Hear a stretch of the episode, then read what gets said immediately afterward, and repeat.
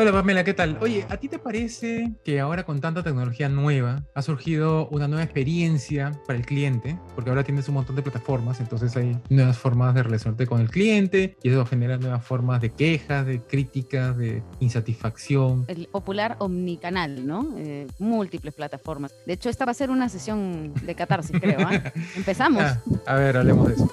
Estación Innova, el podcast de innovación de IBIS. IBIS, eficiencia B2B para crecer, con la colaboración del Hub de Innovación Minera del Perú y mildemonios.pe. Gracias al Comité de Innovación de la Sociedad Nacional de Industrias y a la Universidad La Salle de Arequipa.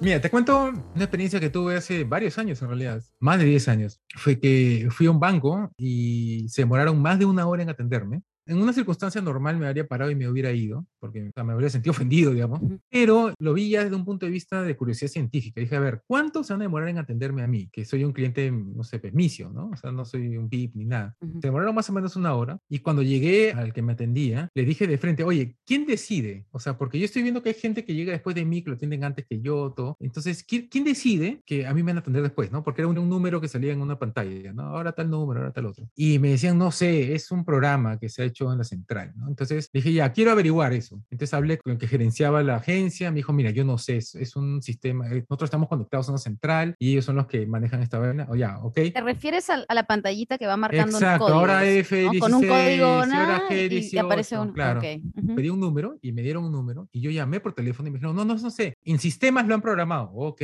ya pásame con sistemas. Entonces me habré tirado una tarde entera en llegar a la conclusión que básicamente Dios, cuando creó el universo, creó también este sistema operativo, porque nadie sabía nada el de sistema me decía, sí, claro, yo programaba la plataforma, pero los parámetros me lo han dado en tal otra oficina, pásame con esa oficina. Y ellos me decían, no sé, a mí me los ha dado tal otra área que calcule estas vainas, ¿no? De teoría colas, no sé. Ok, pásame. Y al final nadie sabía nada. Entonces era como que un gran banco, el segundo banco más grande del Perú, que aparentemente tiene un área divina, o no sé. El... Ahora, es un sistema que usan todos, ¿no? Habría que ver si el desconocimiento es en todos. No, no todos, porque en esa época, ahora han cambiado, pero en esa época Interbank era, eh, ¿cómo se llama? Sobresalía porque tenía un sistema distinto, era por orden de llegada. O sea, había una sola cola para todos y todos estábamos parados uno tras de otro. En esa época yo trabajaba en un medio económico, tuve la oportunidad de entrevistar al gerente general de Interbank, que no daba entrevistas, pero en fin, me dio eh, conseguimos una entrevista con él. Y mi primera pregunta, o sea, supuestamente la entrevista era sobre una inversión grande que había hecho, ¿no? Pero mi primera pregunta fue, ¿por qué ustedes tienen orden de llegada como si fuéramos vacas al matadero, ¿no? En vez de todas las demás que si te ponen asientitos y te hacen sentarte, pues, ¿no? Y esperar sentado. Entonces ahí puedo leer, digamos, un libro. La respuesta es que no entendía el sistema. No, no, no. sí.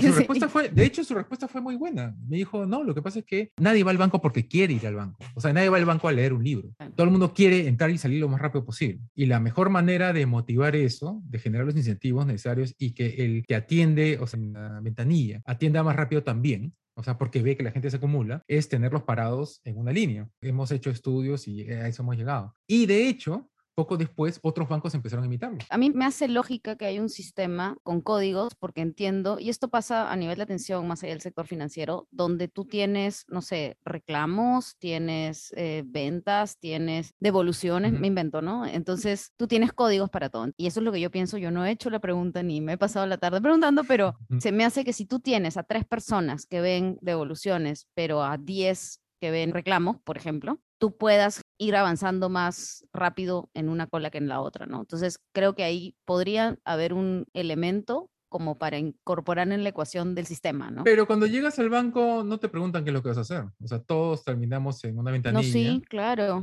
Bueno, no, te preguntan si son trámites de ventanilla o de plataforma. Claro, eso, pero esos son dos, ¿cómo se llama? Dos mundos distintos, ¿no? De hecho, entre esos dos no están interconectados, que también es una queja que, que también es un problema, sí. Es, que es un problema. Yo he tenido que renovar mi tarjeta alguna vez. En ventanilla me dijeron, pase usted ahí atrás donde te sientas en una oficinita para que hagan eso. Y ahí me hicieron firmar un papel para renovar la tarjeta. Y cuando fui a usarla por primera vez, en ventanilla me dijeron, señor, firme este papel. Y dije, pero acabo de firmarlo ahí atrás. No, lo que pasa es que somos dos, dos operaciones distintas. O sea, es como si fueran dos bancos distintos que operan uno frente al otro en la, en la misma. Ah, pero a mí sí me ha pasado que están interconectados. Pero claro, o sea, nuevamente, el sistema de repente no tiene esa función y, y ahí también entra el criterio de la persona que te atiende. ¿no? Entonces, por más sistemas que tengas, para mí sí es súper importante importante que si al final hay una persona, esté capacitada de lidiar con personas. Y que quiera trabajar con personas también, ¿no? Porque, Porque además lo que tú dijiste es bien cierto, o sea, eh, lo que el banco dijo es bien cierto, o sea, muchas de estas atenciones son no deseadas, sobre todo las de, las de quejas. Y cuando te ponen, hablando de omnicanales, ¿no? ¿Por qué es útil un chatbot,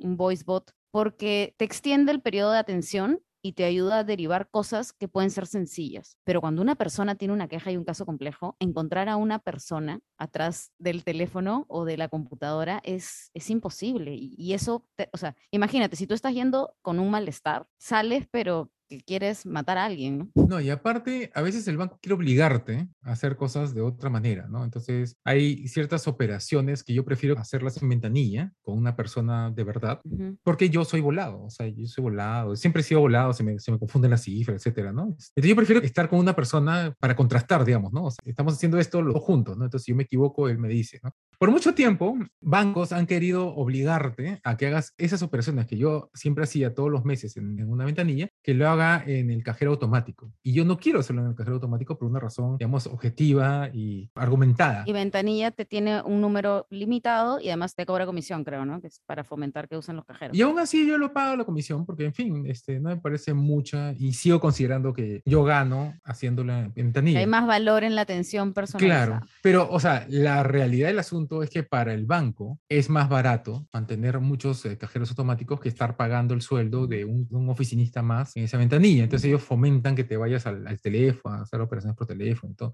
Y muchas veces es una experiencia kafkiana, pues, ¿no? Porque no llegas a nada. En redes sociales a veces veo gente que se queja que sí, que compré mi pasaje en una aerolínea y he tenido que cambiar la fecha y me dijeron que hable por un número telefónico, pero al final no pasa nada, me dan opciones, que presione el 1, que después el 0, después el asterisco, lo que sea, y al final no llego a nada, no he podido cambiar, he perdido la plata. Y hay un montón de gente que se queja de lo mismo. Y yo he pasado por eso un par de veces y he llegado a hablar con alguien de la, de la aerolínea, digamos, por otro lado, o sea, un, amigo que trabaja en una aerolínea, bueno, en la, en la, industria, y lo que me dice que no, lo que pasa es que la ley, o sea, la ley que tenemos hoy en día en el Perú, te hace muy difícil el cambio de fecha, pero ellos han evolucionado a hacerlo tecnológicamente difícil porque para ellos es burocráticamente complicado. Están evadiendo porque finalmente es difícil dar una respuesta cuando lo que deberían hacer de repente es comunicar antes o de manera mucho más clara, no en las letritas chiquitas al final, para evitar esta cola de personas que va a pasar por ese problema. Claro, pero no, pues acá en el, en el Perú pues las empresas no, no, no asumen esas... esas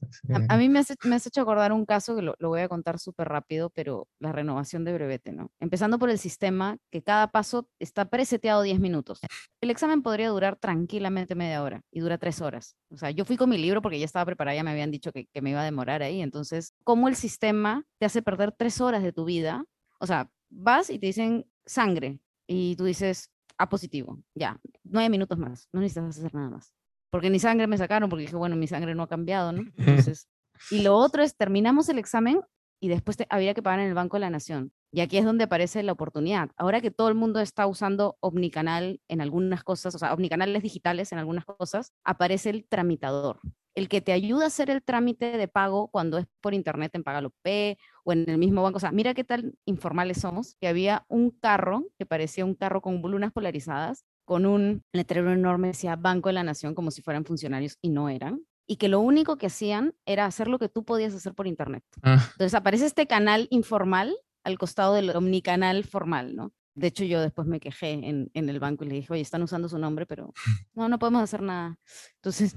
Ahí tú tienes la experiencia privada, que lo que tú estás diciendo es los privados, o sea, ese tramitador ahí es una mini operación privada, pues, ¿no? O sea, es un informal, digamos, lo que está haciendo, pero está haciendo dinero, está aprovechándose el margen, ¿no? Exacto. Pero de ahí tú tienes la experiencia pública que trabaja a paso tortuga, antes de la pandemia tenía que estar mandando cosas por Serpos, por un proyecto, y para mí cada ida a Serpos era pues insufrible, ¿no? Porque básicamente alguna vez Serpos fue eficiente y después llegó un gobierno y metió gente ahí por gusto. Entonces ahora tú tienes gente ahí que prender la computadora es un logro personal de ellos, ¿no? Lo celebran, supongo. Para empezar que no aceptan tarjeta de crédito, no, no te aceptan tarjeta de débito, no dan vuelto, o sea, la agencia a la que yo iba tenía que pagar exacto o donarle a Serpos 5 soles, 4 soles. Y aparte de que si era un paquete grande, tenía que llenar dos papelitos distintos. Uno era para la policía y el otro era para el CERPOS. Con lo mismo, la misma información. La o sea, mi nombre, mi DNI. Y él decía, esto es una pérdida de tiempo. Le digo, aparte que uno de los dos estaba mal diseñado, porque preguntaba cosas que no se entendían. Tenía que decirle, ¿y acá qué me están preguntando? Ah, ya, ahí tienes que poner el, el país de destino, pero no me está preguntando el país de destino. Ah, sí, lo que pasa es que está mal diseñado el papelito. ¿no? Entonces... No, claro, y para evitar eso pasas a lo digital, pero lo digital también tiene que tener esos cuestionamientos, pues, ¿no? Si no lo diseñas mal. Y lo peor de todo es que en la agencia física, al frente, había una agencia de un banco privado. O sea, el Serpos, que es, digamos, una operación del Estado,